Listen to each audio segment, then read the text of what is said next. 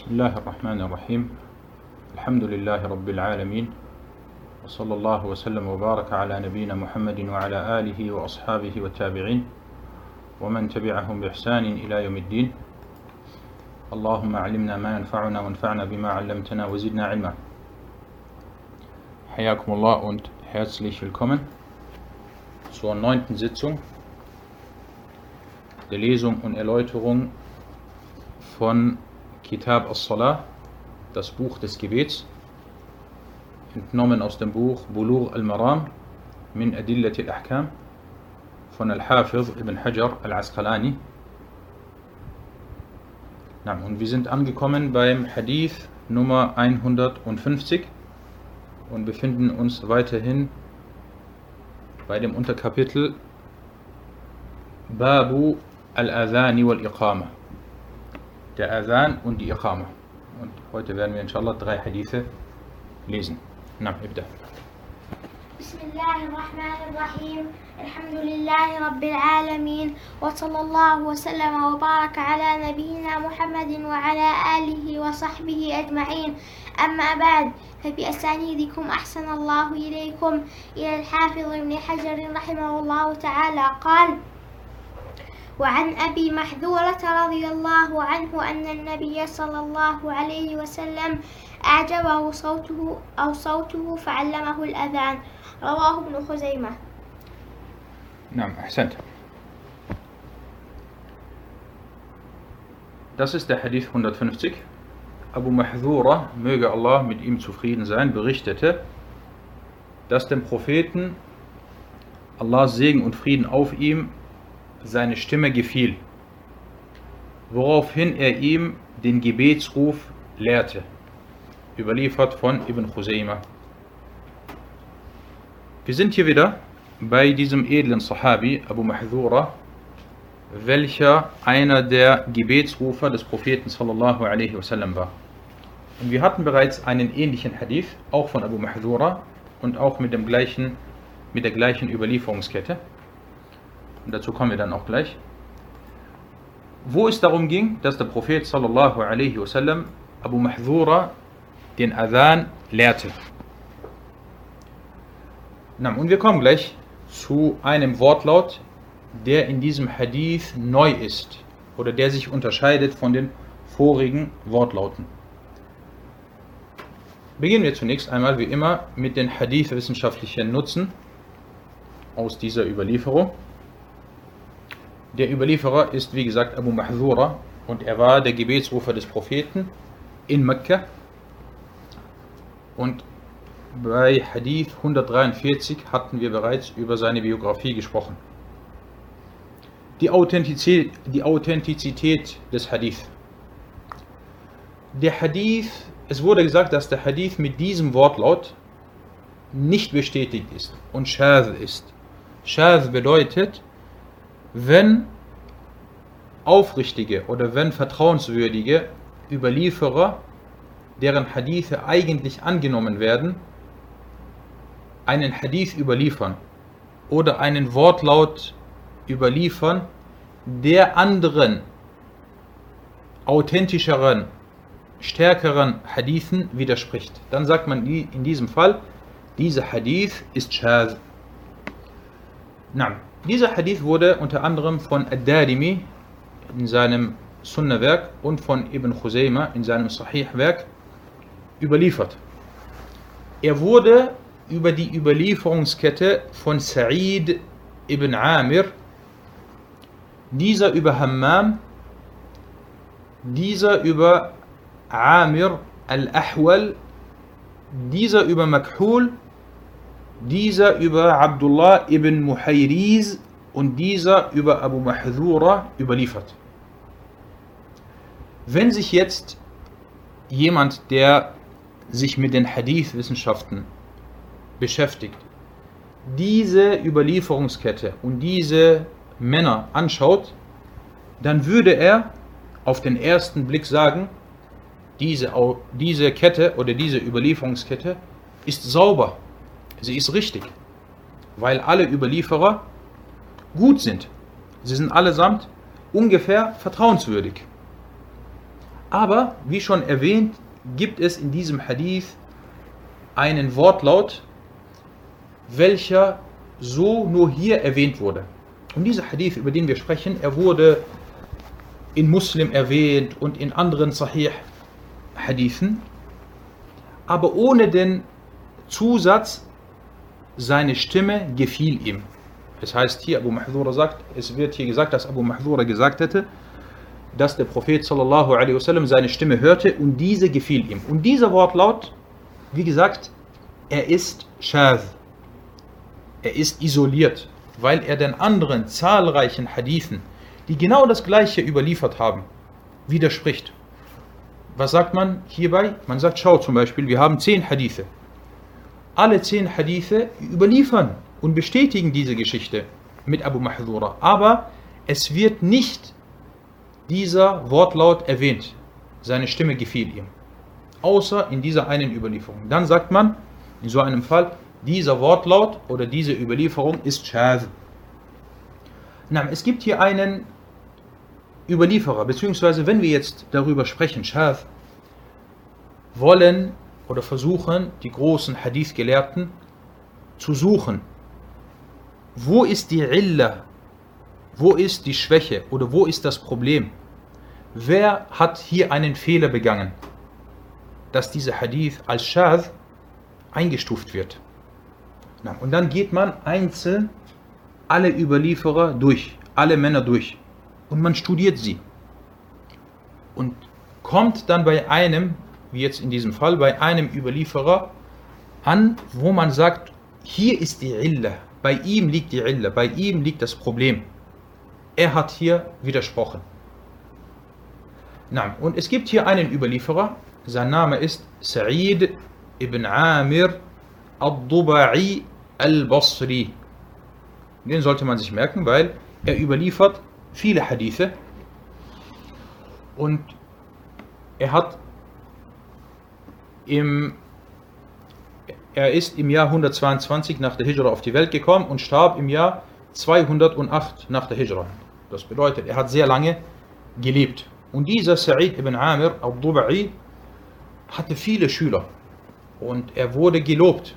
Er ist ein frommer Mann, er ist ein rechtschaffener Mann. Auch wenn, auch wenn wir sagen, bei ihm liegt das Problem, aber er ist ein rechtschaffener Mann und man schaue sich nur an, wer seine Schüler sind und wer alles von ihm gehört hat. Die großen vier, wenn man es so sagen möchte, die großen vier gehörten zu seinen Schülern.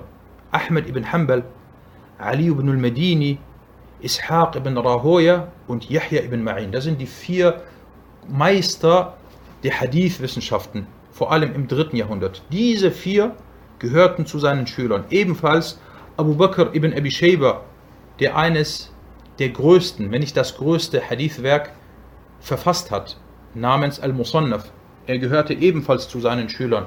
Ishaq al-Kawsaj, dieser wichtige Mann, der viel verreist ist, gehörte zu seinen Schülern. Und Yahya ibn Ma'in sagte über diesen Sa'id ibn Amir al-Dubai, Yahya ibn Ma'in sagte über ihn, wahrlich, ich beneide ja seine Nachbarn. Aus welcher Stadt kam er? Sa'id ibn Amir, er kam aus Al-Basra. Und Yahya ibn Ma'in kam genauso wie Imam Ahmed aus Bagdad. Und er sagte, ich beneide seine Nachbarn, die neben ihm leben oder wohnen und ihn jeden Tag sehen und von ihm profitieren können.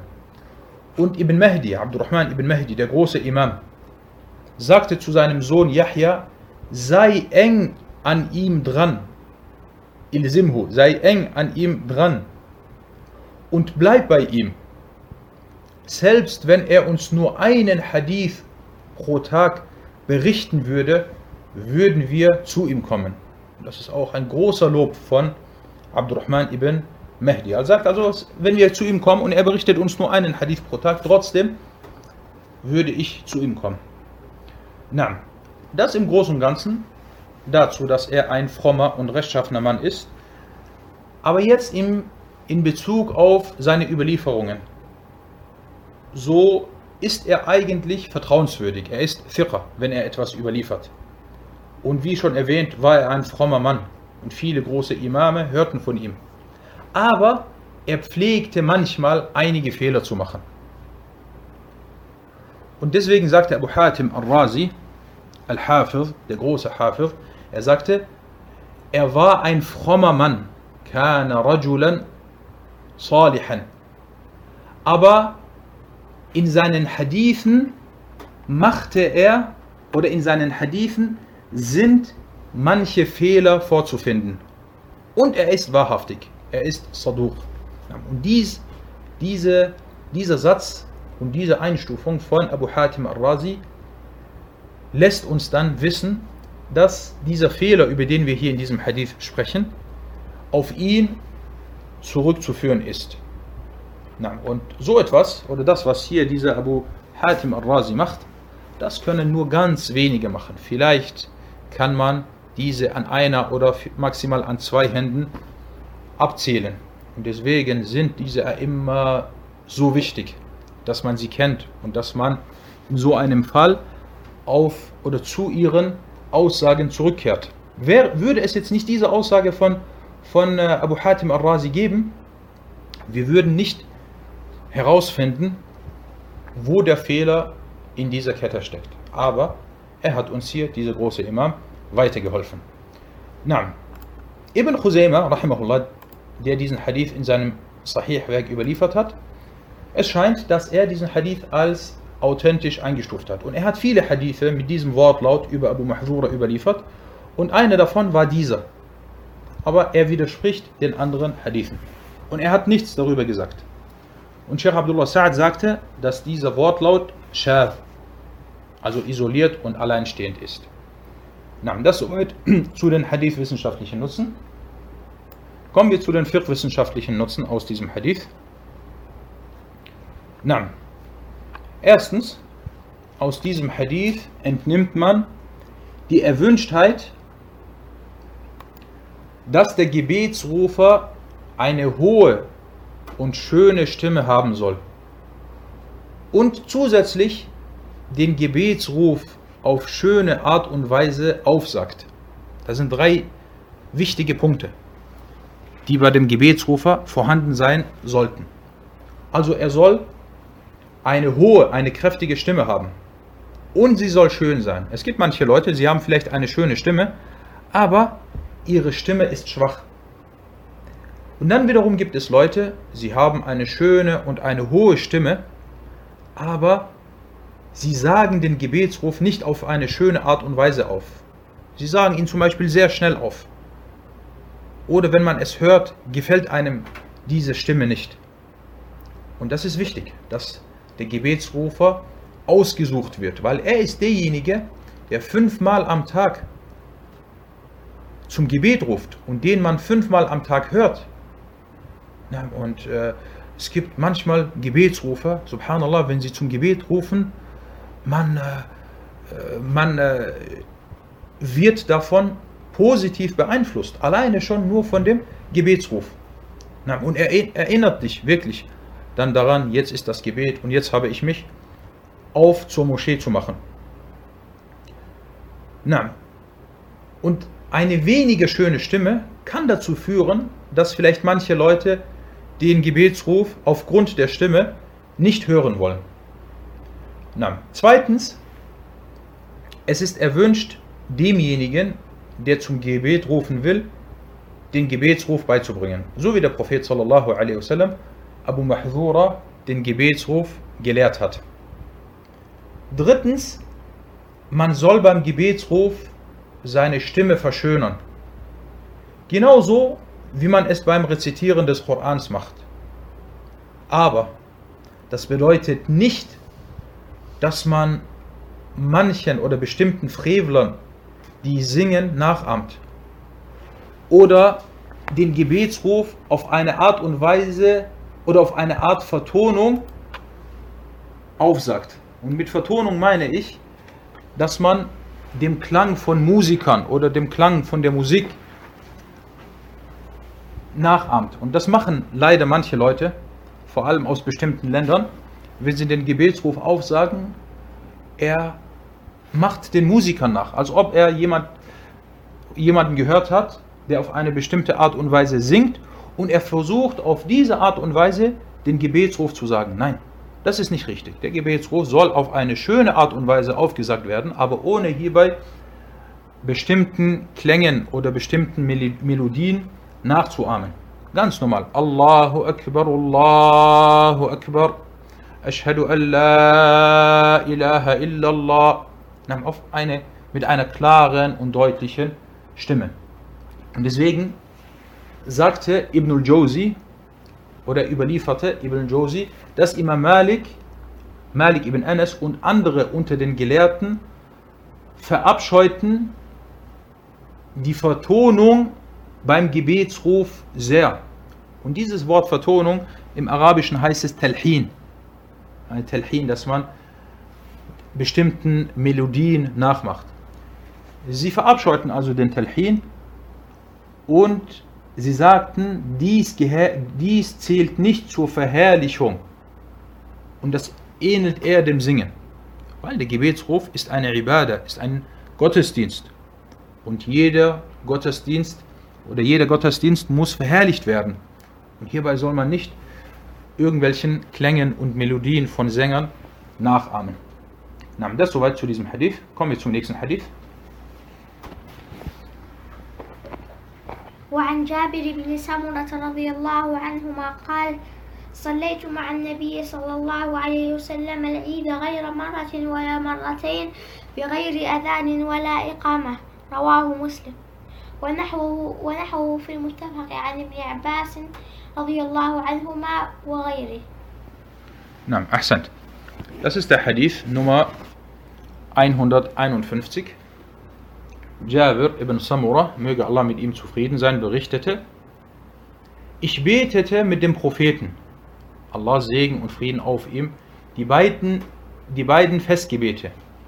Und dies mehr als ein oder zweimal, ohne ersten und zweiten Gebetsruf, also ohne Adhan und Iqama. Überliefert von Muslim.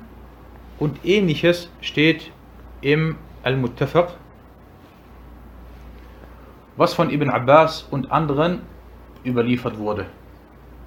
Na, wir haben hier diesen Hadith von Jabir ibn Samura und es geht hier darum, ob man zu den Festgebeten, Salatul Eid, ob man hierbei den Gebetsruf aufsagen soll oder nicht. Und Jabir ibn Samura, er macht es deutlich. Er sagt, ich habe mehrfach, nicht nur ein oder zweimal, ich habe mehrfach das Festgebet mit dem Propheten sallallahu alaihi wasallam verrichtet und es wurde nicht gerufen. Es wurde weder der Adhan noch die Iqama gerufen. Na. Kommen wir zu den Hadith-wissenschaftlichen Nutzen, zu dieser Überlieferung.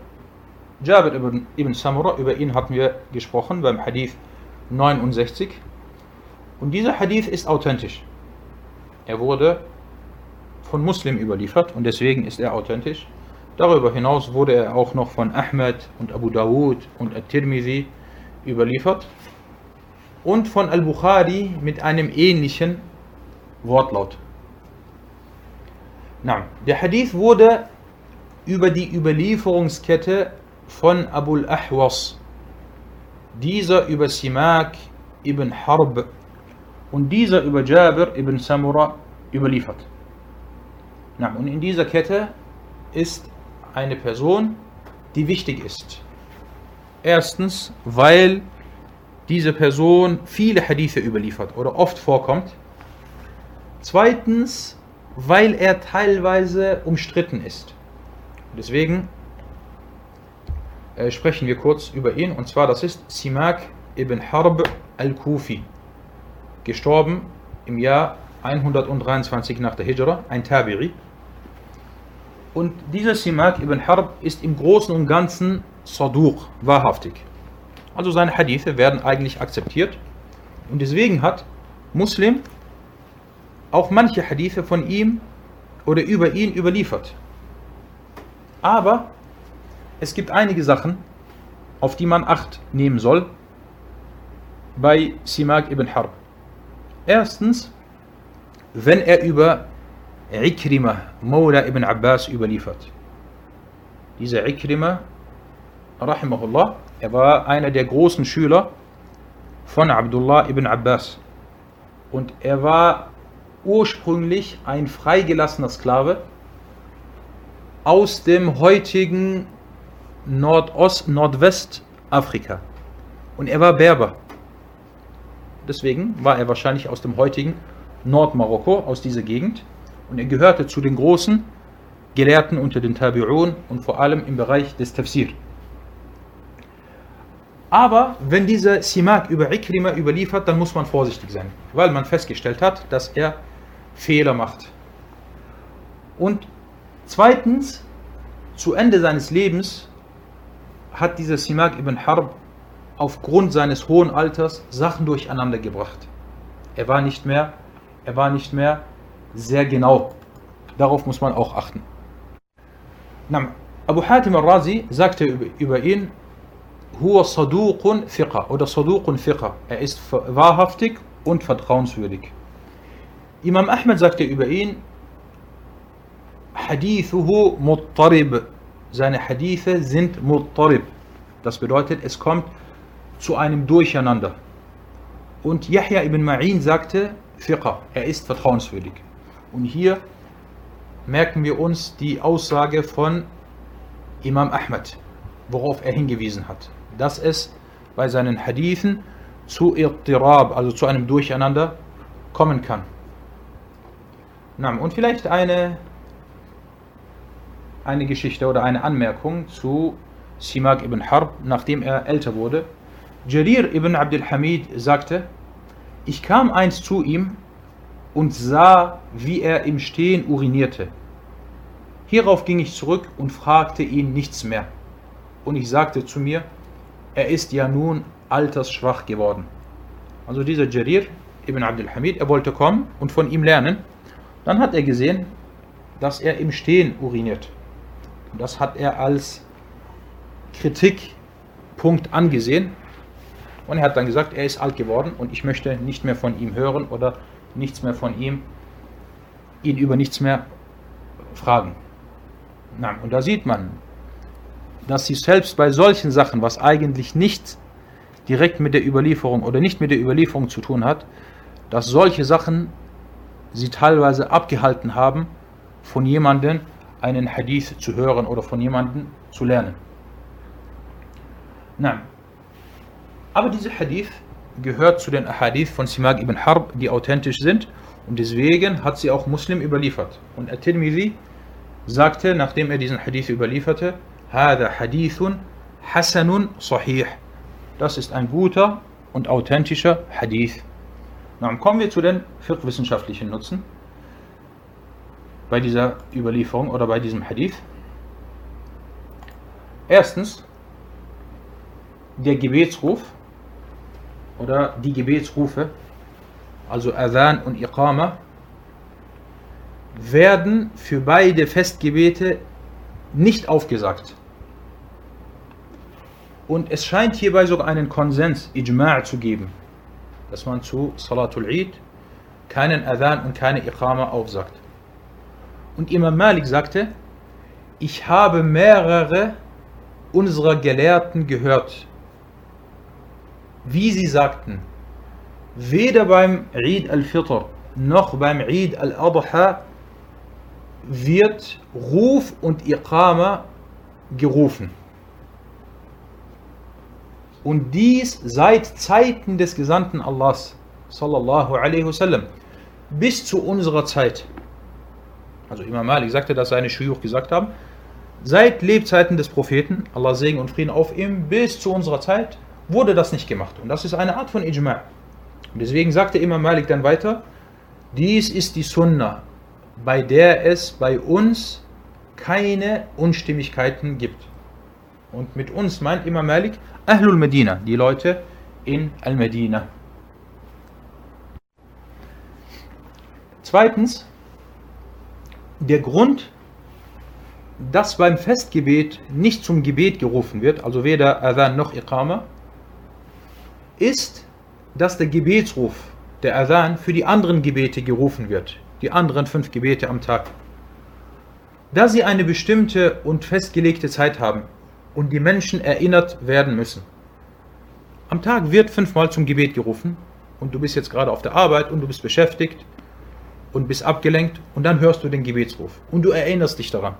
Du bist zu Hause und du schläfst zum Beispiel und dann hörst du den Gebetsruf und du erinnerst dich daran, dass jetzt Zeit für das Gebet ist.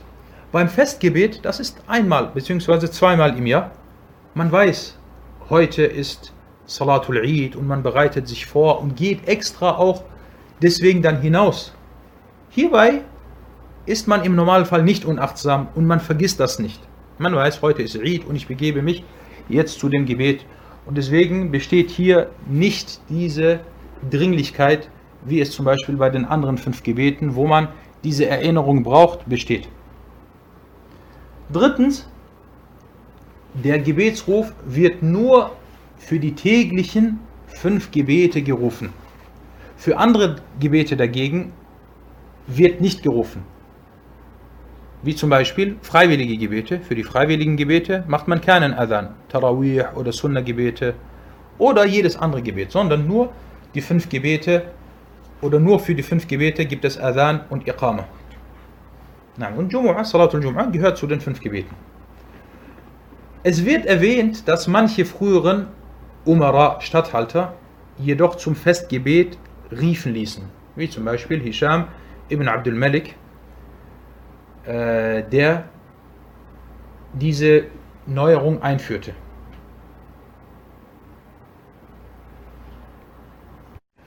Na, viertens, At-Tirmidhi, der diesen Hadith überlieferte, sagte danach, und danach handeln die Leute des Wissens unter den Gefährten des Propheten, Allah Segen und Frieden auf ihm, und andere außer ihnen, dass nicht für die beiden Festgebete gerufen wird und auch für keine freiwilligen Gebete.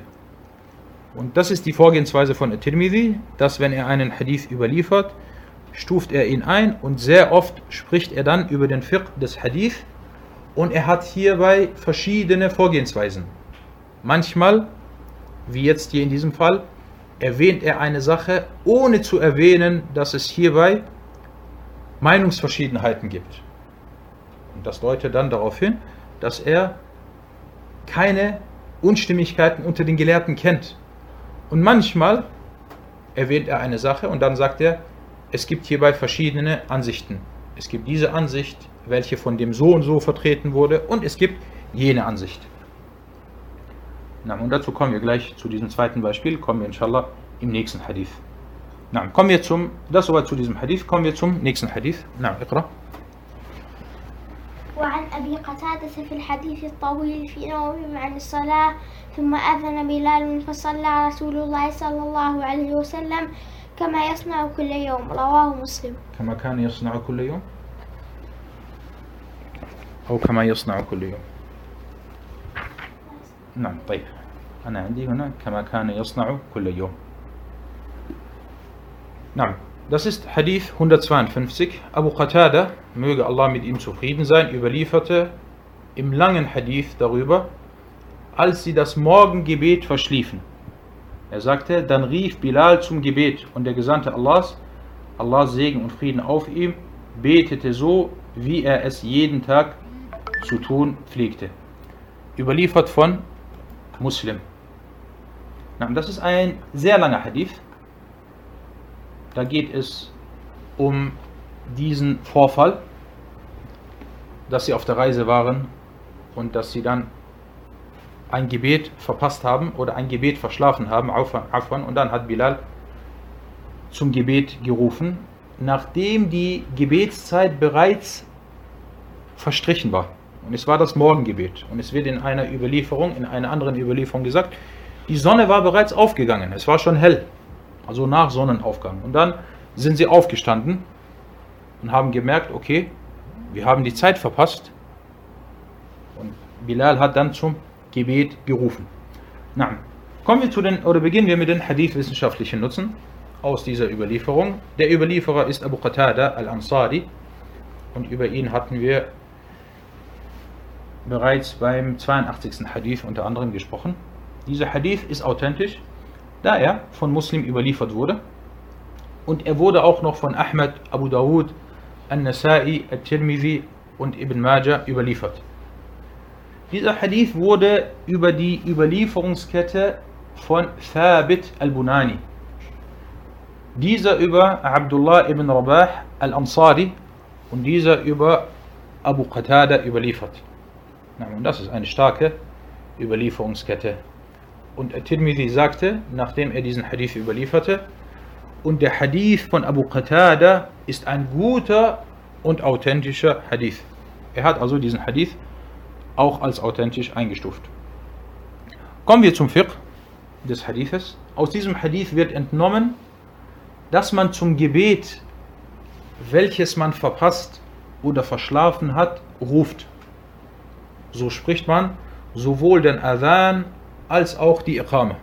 Du hast vergessen, ein Gebet zu verrichten und dann ist dir später erst eingefallen. Du machst den Adhan, du sprichst oder du sagst den Adhan auf. Vor allem, wenn du also in der Gemeinschaft bist. Und du sagst die Iqama auf, auch wenn du alleine bist. Für den Mann. Oder du hast morgens zum Beispiel das Morgengebet verpasst und bist dann aufgestanden, nachdem die Sonne bereits aufgegangen ist. Dann in diesem Fall sprichst du auch den Adhan und die Iqama. Vor allem als Mann. Na, zweitens, wenn man an einem Ort ist, wie zum Beispiel in der Steppe oder in der Wüste oder im Wald, du bist unterwegs auf der Reise oder allgemein du bist unterwegs und dort wurde, an diesem Ort wurde nicht zum Gebet gerufen, dann ist es vorgeschrieben, dass man den Gebetsruf spricht oder aufsagt. Wie hier bei dieser Geschichte, welche von Abu Qatada überliefert wurde. Sie waren auf einer Reise und sie waren dann in der Wüste oder in der Steppe und dort wurde nicht zum Gebet gerufen. Und als sie dann aufgestanden sind, haben sie den Gebetsruf gesprochen. Sollte es aber zum Beispiel innerhalb einer Stadt sein oder an einem Ort sein, wo bereits zum Gebet gerufen wurde, dann in diesem Fall muss man nicht nochmal den Adhan aufsagen. At-Tirmidhi sagte, nachdem er diesen Hadith überlieferte, sagte er, und die Leute des Wissens sind sich uneinig über den Mann, der ein Gebet verschläft oder vergisst und dann aufsteht und sich daran erinnert, wobei er sich nicht in der Zeit des Gebets befindet. Wie zum Beispiel, er befindet sich zum Beispiel beim Sonnenaufgang oder nach dem Sonnenaufgang oder beim Sonnenuntergang oder während dem Sonnenuntergang und das sind zwei Zeiten, an denen man normalerweise keine Gebete verrichten soll. Sie gehören zu den Zeiten, in denen es untersagt ist, freiwillige Gebete zu verrichten. Er sagte, also Tirmidhi sagte, so sagten manche von ihnen, also manche Gelehrte sagten, er verrichtet es, wenn er aufsteht oder sich erinnert, selbst wenn es während dem Sonnenaufgang Aufgang oder während dem Sonnenuntergang ist. Selbst wenn es während dieser Zeit ist, wo man eigentlich keine Gebete verrichten soll. Er sagte, und dies ist die Ansicht von Ahmed, Ishaq, Al-Shafi'i und Malik. Und andere von ihnen, also andere Gelehrte, sagten, er soll es nicht verrichten, bis die Sonne aufgeht oder untergeht. Nein, und die erste Ansicht, welche von den meisten Gelehrten vertreten wird, diese ist stark und danach wird gehandelt, so wie es auch zum Beispiel hier in diesem Hadith erwähnt wurde.